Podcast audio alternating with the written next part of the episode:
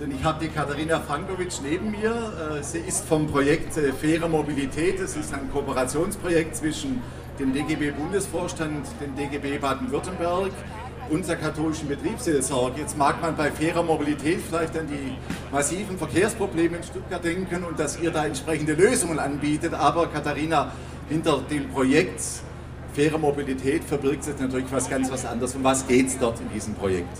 Vielen Dank, Wolfgang.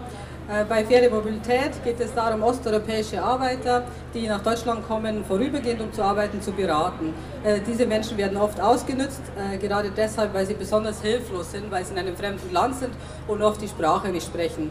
Wir sind ein bundesweites Projekt, wir sind in sechs großen Städten vertreten und eben seit Februar in Stuttgart. Ja, Katharina, mit Menschen zu arbeiten, die aus anderen Ländern, aus anderen Regionen Europas zu uns kommen, vor allem aus Süd-, Südosteuropa, Rumänien, Bulgarien. Das sind ja oft Menschen, die hier relativ versteckt leben. Da gibt es ganz viele Barrieren, die man überwinden muss. Das ist der Zugang im Blick auf die Sprache, das Verständnis der Kultur. Und man muss vielleicht auch äh, den Hintergrund verstehen, warum sich die Menschen aufmachen, um hier im immer noch oft reichen Deutschland eine Perspektive zu suchen. Kannst du mal so kurz schildern, was du an ganz persönlichen Situationen in deinen ersten fünf, sechs Monaten deiner Tätigkeit beim Projekt Faire Mobilität erlebt hast? Welche mit welchen Situationen sind die Menschen auf dich zugekommen? Also in den ersten sieben Monaten jetzt, wo ich hier arbeite, habe ich festgestellt, dass die Menschen alle getrieben sind von der Wirtschaftskrise in ihren Herkunftsländern. Äh, in Bulgarien ist die Arbeitslosigkeit sehr hoch. Die Menschen verdienen, wenn sie überhaupt eine Arbeit haben, gerade mal 300 Euro. Sie sagen, so nötig wären 500 bis 600 Euro, um überhaupt überleben zu können. Ähm, ja, die Menschen haben einfach keine Hoffnung in ihrem Heimatland. Ähm, wir hatten auch einen sehr traurigen Fall aus Bulgarien, eine Familie. Die Tochter war krank von Geburt an, hatte auch Krebs und sie konnte nicht behandelt werden in Bulgarien. Und der Vater hat sich eben bemüht, hier in Deutschland eine Anstellung zu finden. Das Recht dazu hat er ja als europäischer Bürger und ähm, ja, sie versuchen hier eben durchzukommen. Der schlimmste Fall, den wir hatten, waren zwei Rumänen. Der Fall ist auch bekannt geworden. Die haben auf einem Ponyhof in Ostfildern gearbeitet und haben für zwei Monate Arbeit 100 Euro insgesamt bekommen. Und das Essen mussten sie sich mit den Tieren teilen, die sie dort versorgt haben. Also das ist teilweise Sklavenhandel, ähm, wie man ihn vor ein paar hundert Jahren kannte. Also äh, katastrophale Arbeitsbedingungen.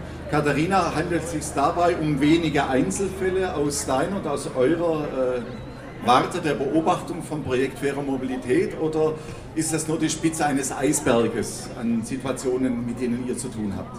Also ich habe den Eindruck, dass äh, das ähm, sehr verbreitet ist. Äh, wir kommen nur an wenige Menschen ran. Das Problem ist ja eben diese Leute, die sehr eingeschüchtert sind, die in sehr schwierigen Lebenssituationen leben, anzusprechen. Ähm, was Zeitarbeit betrifft, Lkw-Fahrer, das sind wirklich massenweise äh, Fälle und die Leute ja, finden nur schwer Hilfe und ich denke, das ist wirklich eine, ein Instrument der Arbeitgeber, um Arbeitsbedingungen äh, zu drücken in Deutschland und auch Tarifverträge auszuhebeln, auszuhebeln und das findet dann auch schon systematisch statt. Das sind nicht Einzelfälle und das sind nicht einzelne Arbeitgeber, sondern ich würde da wirklich von Systematik sprechen. Ja, du hast schon äh, die Rolle der Arbeitgeber, derjenigen angesprochen, die diese Arbeit anbieten, diese ausbeuterische Arbeit. Äh, was sind das für Arbeitgeber? Sind das kleine Klitschen? Ja, äh, sind das ahnungslose Leute oder sind das auch ganz große Unternehmen? Äh, kannst du da ein paar Sätze dazu sagen? Also ist, ist da System dahinter? Die Arbeitgeber, die deutschen großen Arbeitgeber verstecken sich juristisch hinter kleineren Subunternehmen, aber natürlich profitieren äh, genauso große Unternehmen davon. In der Fleischindustrie ist das ja bekannt. Ähm, die Unter Arbeitgeber sichern sich ab über Verträge, sie geben Verträge an Subunternehmen weiter und dadurch kann man sie in vielen Branchen nicht greifbar äh, machen für die Arbeitsverhältnisse. Ja, und diese Ausbeutung ist dadurch möglich, dass man eine Kette an Verträgen bildet. Und ähm, es ist auch für uns und auch für die Anwälte der Opfer sehr schwer, einen Verantwortlichen auszumachen. Es ist auch üblich, dass ähm, Arbeitgeber eine Firma haben, nur um eben Arbeitnehmer anzustellen. Hinter dieser Firma steckt kein Kapital. Sie melden diese Firma auf irgendwen an und wenn man dann klagt oder gegen sie vorgehen möchte, hat man niemanden in der Hand. Und der Arbeitgeber, der wirklich Gewinn macht, ähm, ist nicht auszumachen, äh, weil er sich in dieser juristischen Kette äh, versteckt. Das ist aber natürlich auch nur möglich, weil die Gesetzeslage das in Deutschland zulässt und sogar fördert. Es stellt sich natürlich die Frage, wenn Menschen unter solchen menschenunwürdigen Bedingungen arbeiten müssen, miserable Löhne, miserable Unterkunft, äh, eine völlig unplanbare Zukunft auf Wochen hinaus, warum lassen sich das Menschen eigentlich überhaupt gefallen? Das sind zwei Punkte, Verzweiflung und Hoffnung. Also meistens sind sie in so einer verzweifelten Situation, dass ihnen nichts anderes übrig bleibt. Und es gibt auch teilweise Menschen, die einfach schon ein Leben hätten in ihrer Heimat, aber sie sagen, sie möchten es besser haben. Äh, viele Menschen sprechen davon, dass sie keine Bildungschancen haben für ihre Kinder, keine Aufstiegschancen in ihrer Heimat. Äh, und dann hoffen sie eben hier ihr Glück zu machen. Das sind ja auch meistens die Gründe für ähm, Migration, Verzweiflung und Hoffnung. Und je nach äh, Einzelfall ist das eben unterschiedlich ähm, gestaltet.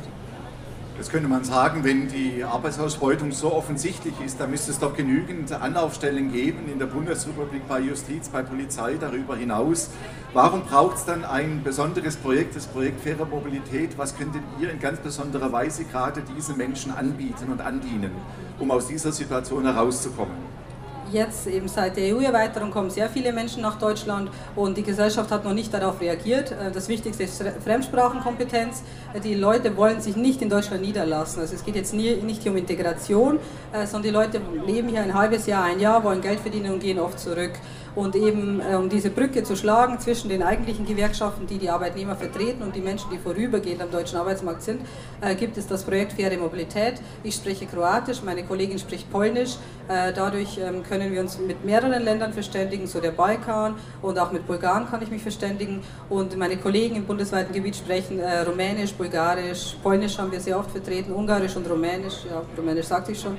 Das, die Hauptsache ist, dass wir die Fremdsprachen können und eben auch uns in die Menschen versetzen können, kulturell und Verständnis dafür haben, weil auch die meisten Berater selbst Migrationshintergrund haben. Und wir versuchen dann, die Menschen so zu begleiten, dass sie in die normalen Gewerkschaften übergehen können. Und könnt ihr, Menschen, könnt ihr die Menschen auch erfolgreich beraten, begleiten? Das heißt, dass sie ihre Lohnansprüche durchgesetzt bekommen, äh, dass die Arbeitgeber skandalisiert werden und deswegen auch ihr Verhalten gegenüber den Beschäftigten verändern? Oder ist das äh, in eurer Arbeit ein Fass ohne Boden? Also, wir haben viele Fälle, aber es gibt auch viele Fälle, die erfolgreich sind. Ähm, die Arbeitgeber reagieren sehr schnell auf uns teilweise, äh, weil sie eben dann merken, oh, da hat sich jemand Hilfe geholt, der ist nicht mehr hilflos. Die Leute können ihm erklären, welche Rechte er hat, sie können ihm einen Anwalt organisieren und teilweise rufen wir einmal an und das Gehalt wird ausbezahlt. Ähm, es gibt natürlich auch härtere Fälle, die das schon sehr organisiert und kriminell machen. Und so der normale Arbeitgeber reagiert auf uns. Ähm, wir haben auch Zahlungen schon bewirkt von 10.000, 20.000 Euro für größere Gruppen, weil wir einfach drohen, die Öffentlichkeit einzuschalten und da haben die Arbeitgeber auch natürlich dann Angst davor, ihren Ruf zu verlieren. Das Traurige dabei ist eben, dass wir wissen, dass wir nicht allen Menschen helfen können auf diese Art und Weise. Und deshalb versuchen wir durch Öffentlichkeitsarbeit auf diese Problematik aufmerksam zu machen, dass hier Menschen systematisch ausgebeutet werden und ähm, dadurch so ein Umdenken zu bewirken. Aber ich denke, dass unser Projekt auf jeden Fall sehr sinnvoll ist, äh, weil wir hier ein Zeichen setzen, dass die Menschen nicht alleine sind und Solidarität zeigen. Ja, als vorletzte Frage natürlich fast eine Standardfrage im Blick auf die Situation, Katharina, die du beschrieben hast. Äh, was müsste sich denn einfach auch politisch in unserem Land ändern, im Blick auf Gesetze oder vielleicht auch auf die, äh, die Macht auch der Gesetzesorgane stärker einzuschreiten? Äh, ist ausgereizt, was geht oder wo wären die Stellschrauben, um Arbeitsausbeutung nachhaltiger zu bekämpfen, effektiv und vielleicht sogar vorbeugend? Zu bekämpfen. Die Menschen, die aus Osteuropa hierher kommen, sind einfach auch nur Arbeitnehmer. Deshalb können sie auch genauso geschützt werden wie deutsche Arbeitnehmer. Das geht durch Tarifverträge, Organisation, Beitritt in die Gewerkschaften. Wir merken, in den Branchen, in denen es starke Tarifverträge gibt, Metall, Bau, können wir den Menschen leichter helfen, weil man dann eine gesetzliche Grundlage hat, äh, wie sie hätten behandelt werden sollen. Die Politik müsste einfach nur ähm, die Tarifverträge stärken, ähm, die Arbeitnehmerrechte, Mitbestimmung stärken, also eigentlich die ganz normalen Forderungen, die jede Gewerkschaft stellt. Ähm, ja. Ja, und eine letzte Frage, vielleicht ungewohnt, ich weiß nicht, ob sie dir so schon mal gestellt worden ist, aber sie liegt natürlich an einem Tag, wo wir hier auf dem Marktplatz sind und uns äh, Bürger, Menschen äh, zuhören. Äh, was erwartest du denn von der Öffentlichkeit in unserem Land? Von Menschen wie du und ich, die wir hier versammelt sind, in Gewerkschaften engagiert, politisch interessiert, äh, in Betrieben engagiert. Äh, welche Erwartungen hast du über die Politik hinaus an Menschen wie du und mich? Ähm, zu dem Punkt wäre Solidarität und Aufmerksamkeit ganz wichtig. Wir haben hier auch Flyer ausgelegt, dass man uns kontaktieren kann bei der NGG netterweise, die Blauen. Ähm, ganz wichtig ist es, mit offenen Augen durch die Welt zu gehen. Äh, die Menschen sind überall. Nur im Pflegebereich sind sie natürlich schwer sichtbar, weil das im familiären Bereich passiert, aber im Einkauf, ähm, in Hallen, auf dem eigenen Arbeitsplatz, wenn einem etwas da auffällt, äh, dann einfach zu Hilfe zu holen, eventuell die Finanzkontrolle Schwarzarbeit oder uns oder auch nur die Polizei zu informieren, denn diese Leute wissen oft nicht, wo sie sich Hilfe holen können und es wären eigentlich kooperationsbereit und möchten gegen den Arbeitgeber vorgehen. Das wäre so der wichtigste Punkt. Wir hatten vor kurzem eine Situation in Pforzheim, da haben Leute gestreikt vor einer Fleischfirma und dort hat sich die Zivilbevölkerung sehr solidarisch gezeigt. Die haben die Leute unterstützt, Verpflegung gebracht. Sowas ist auch wichtig, dass man die Leute länger hier halten kann, für eine Woche versorgt, damit sie eben demonstrieren können, damit sie hier einen Anwalt sich suchen können, dass sie nicht ohne Ansprüche zurückkehren in ihr Heimatland. Das wären so die zwei wichtigsten Sachen. Prima.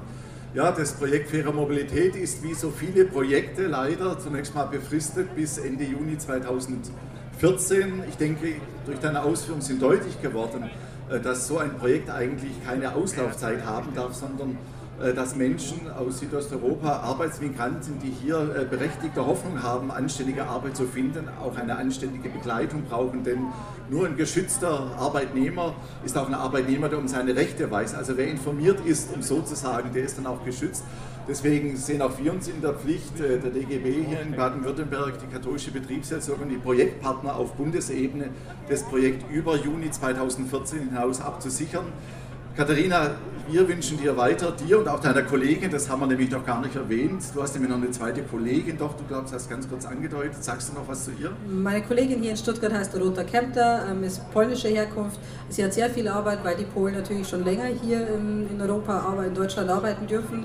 Ähm, bei den Polen hat sich so eine Entwicklung gezeigt, wenn ich ganz kurz darf. Jetzt haben sie eben die freie, Arbeit, freie volle Arbeitnehmerfreizügigkeit und das ist auch besser für den Arbeitnehmer. Äh, Bulgaren, Kroaten können im Moment noch nicht frei auf den Arbeitsmarkt arbeiten, sie müssen Arbeitsberechtigungen beantragen und das ist auch zum Nachteil der Arbeitnehmer, äh, weil sie abhängig, noch abhängiger sind vom Arbeitgeber, als sowieso jeder Arbeitnehmer wäre. Genau. Ja, von daher, Katharina, das Projekt hat seinen ganz großen und tiefen Sinn. Wir wünschen dir, deiner Mitstreiterin hier in Stuttgart im Rahmen des Projektes Faire Mobilität, aber auch deinen Kolleginnen und Kollegen in Deutschland weiterhin alles Gute.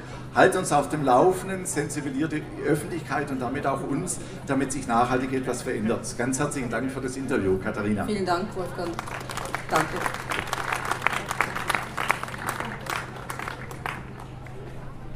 Herzlichen Dank an Katharina Frankovic und Wolfgang Herrmann.